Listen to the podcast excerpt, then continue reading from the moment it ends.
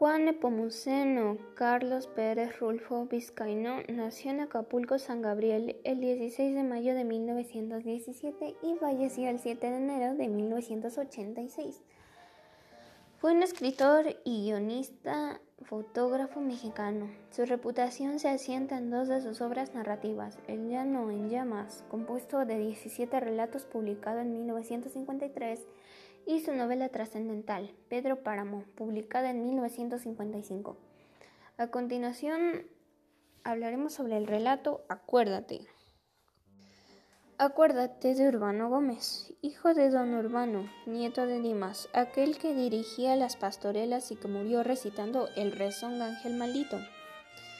Cuando la época de la gripe, de esto ya hace años, quizás 15, pero te debes acordar de él. Acuérdate que le decíamos el abuelo, por aquello que su otro hijo, Fidencio Gómez, tenía dos hijas muy juguetonas, una prieta y chaparrita, que por mal nombre que le decían la remangada, y la otra que era rete alta y que tenía los ojos arcos, y que hasta se decía que ni era suya, que por más señas que estaba enferma de hipo.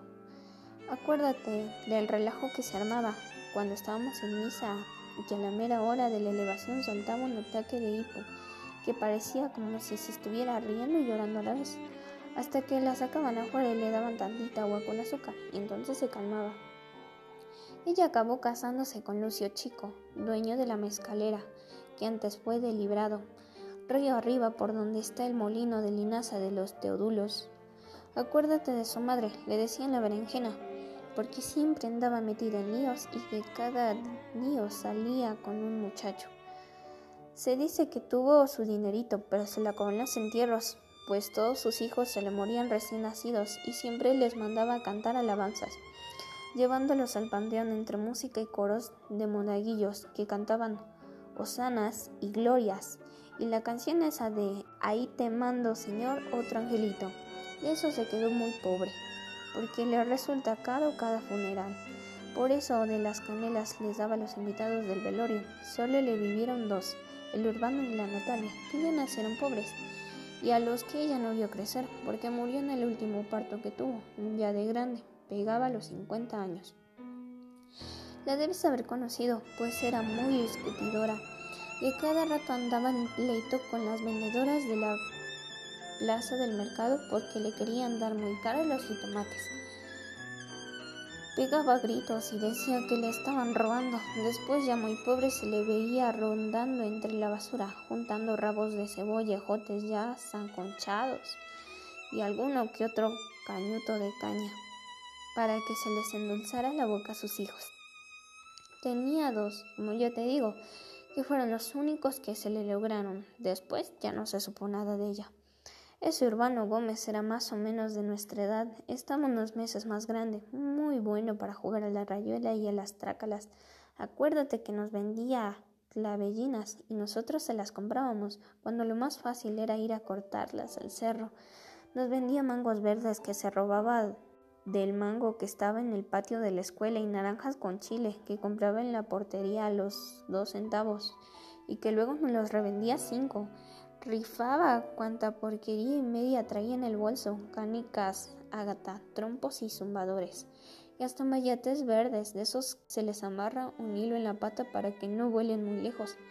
Nos traficaba a todos, acuérdate. Era cuñado de Nachito Rivero, aquel que se volvió tonto a los pocos días de casado, y que Inés, su mujer, para mantenerse tuvo que poner un puesto de tepeche en la garita del Camino Real mientras Nachito se vivía tocando canciones, todas refinadas, de una mandolina que le prestaban en la peluquería de Don Refugio. Y nosotros íbamos como un urbano a ver a su hermana, a bebernos el tepeche, que siempre le quedábamos a deber, y nunca le pagábamos porque nunca nos, nunca teníamos dinero. Después hasta quedó sin amigos porque todos al verlo le sacábamos la vuelta para que no fuera a cobrarnos. Quizá entonces se vio malo o quizá ya era de nacimiento. Lo expulsaron de la escuela antes del quinto año porque lo encontraron con su prima, la remangada, jugando al marido y mujer detrás de los lavaderos, metidos en un aljibe seco.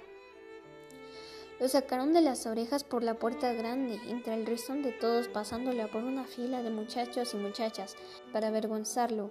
Y de paso por allí, con la cara levantada, amenazándonos a todos con la mano y como diciendo, ya me la pagarán caro.